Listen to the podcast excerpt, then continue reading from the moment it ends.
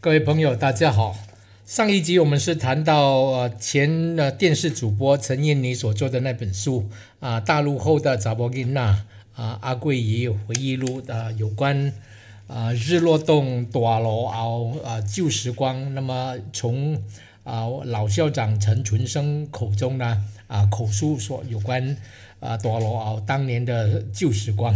啊，今天我们继续呃这本书的内容啊，把时光一转，呃，让呃陈群生校长呢啊，把我们带回旧时光的啊啊日落洞多罗啊，谈一谈有关啊槟榔玉市会党当时呢啊他们的一些活动啊一些特征啊，让我继续的读这这篇文章好不好？早年。漂泊南来、异乡求生的华人，大部分是劳工阶级，只有少数的商人。他们当中受教育的异常的少，凭着坚强的耐力和体力，这些华人苦力自耕自食，希望多赚几个钱，汇寄给祖国的亲人。华人曾把他们含有慈善性质的乡义与宗族的会馆。及施会党输入马来亚，在槟榔于一七九九年的最早时期，施会党公然藐视当局的行政，呃，以及使他们服从的强烈措施。他们通常对裁判的呃结果呢，都用贿赂及虚饰的方式使之失效，有时呢还发生公开的暴动以示抗议。兰产纳，也就是今天的 Carnavon Street，是槟榔鱼棺材店铺的集中区。商府一般都会去那边啊买送葬物品或找棺材佬啊办丧事。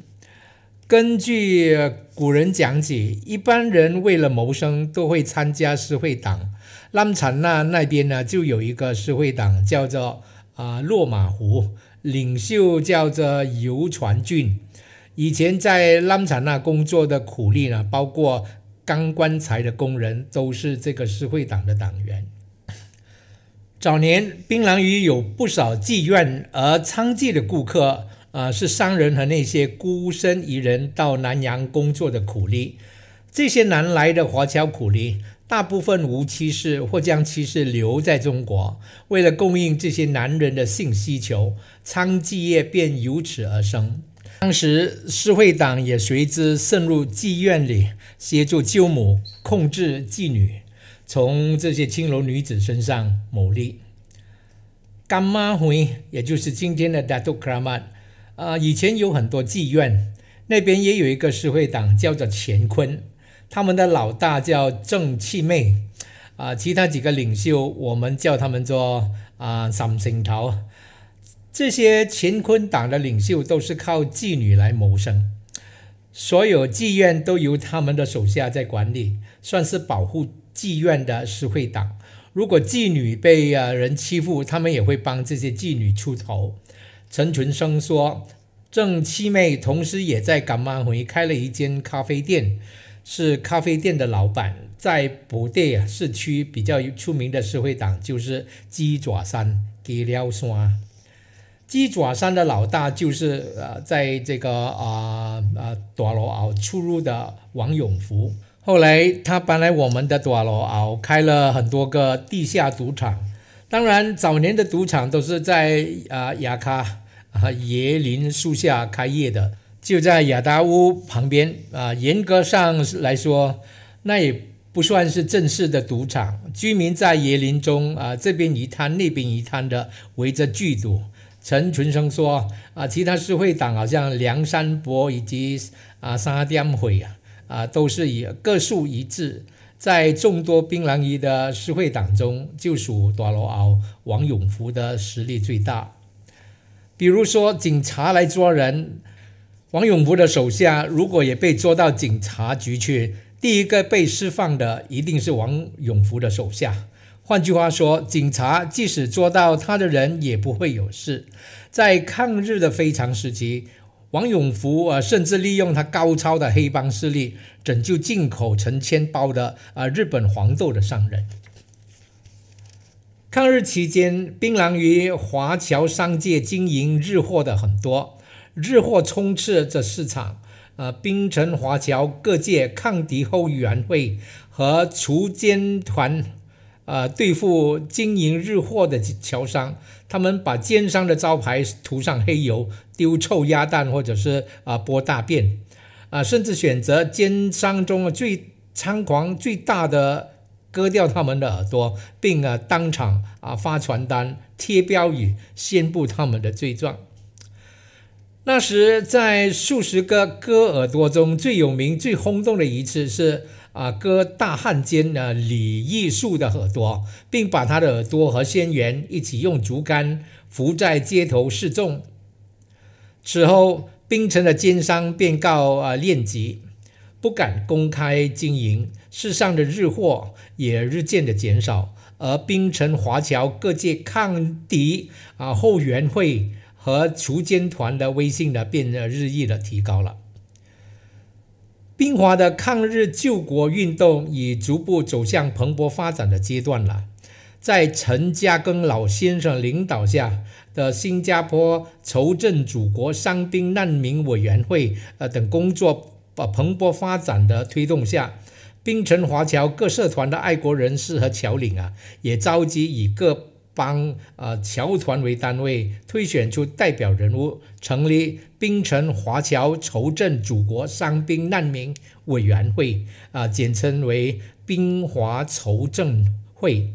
正主席是呃刘玉水，代表福建帮；副主席吴瑞琴代表广东帮；林连登是潮州帮；啊蓝卫桥是客家帮。王景成是福建帮连啊，也兼任财政啊。总务主任呢，刘宜鹏他是属于晋江人。至于募捐股主任呢，庄明礼他是呃泉州人。张兆和等啊，还有啊宣传股啊主任黄亮他是南安人。还有方军壮他是潮州啊潮州人。于是呢。兵华各界的抗日救国运动逐渐全面发展了。陈群生说，当时槟城浦队有一间由姓叶啊人士经营的出入口商行，啊叫做捷茂，啊是在呃浦队的中街啊，也是介介于啊银行街和打铁街之间啊的地方。一九三八年七月四日。兵抗组织部，呃，就是马公地下工作组织的啊成员得到消息说，捷茂号已经进口成千包的日本黄豆。由于呃姓叶的商人他是筹赈会常委之一，筹赈会领袖们于是在筹赈会楼上召开紧急会议，讨论如何对付他。啊，出席会议的还有常委王友仁，王友仁他就是打铁街王红美肥皂厂的头哥啊。得知大批黄豆即将运到呃捷茂号的消息后，他们正讨论如何处理、如何除掉呃这批呃日本货。当时的人是很复杂，有爱国分子，也掺杂着汉奸。不知道什么原因，可能是网友人在会议上说错了话，得罪了某些人，结果就被大众重重包围。他要离开啊筹赈会时。嗯，全部人呢围着他不让他走。王友仁身上啊佩戴一支手枪，于是朝天开了一枪，企图以凶器成威。呃，陈群生说，王友仁以为开了一枪后，众人就会退下，他就能够突破重围啊，逃出筹赈会。谁知道群情激愤，没有一个人感到害怕，大家情绪激动的包围着他，让他寸步难移。啊！楼下群众跟着如潮水一般的涌进来了，把筹赈会挤得水泄不通，人山人海。围堵王友仁的人潮久久不散，就这样僵持不下，一直到下午三点左右。当时，大罗奥市会党领袖王永福啊，得知了这个消息，就马上派手下驾着一辆跑车到筹赈会去营救啊王友仁。他们的跑车一开来，群众自然的让开一条路。跑车在呃筹赈会前停下，王永福的几个手下就上楼啊护着王友仁下来。把他推进车后就绝尘而去。我还记得那跑车的车牌号码是一二七九。结果大家眼巴巴地看着王友仁被载走，王永福手下的跑车朝向大罗鳌直驶而去。陈群生说：“这件事反映出王永福当时的实力。”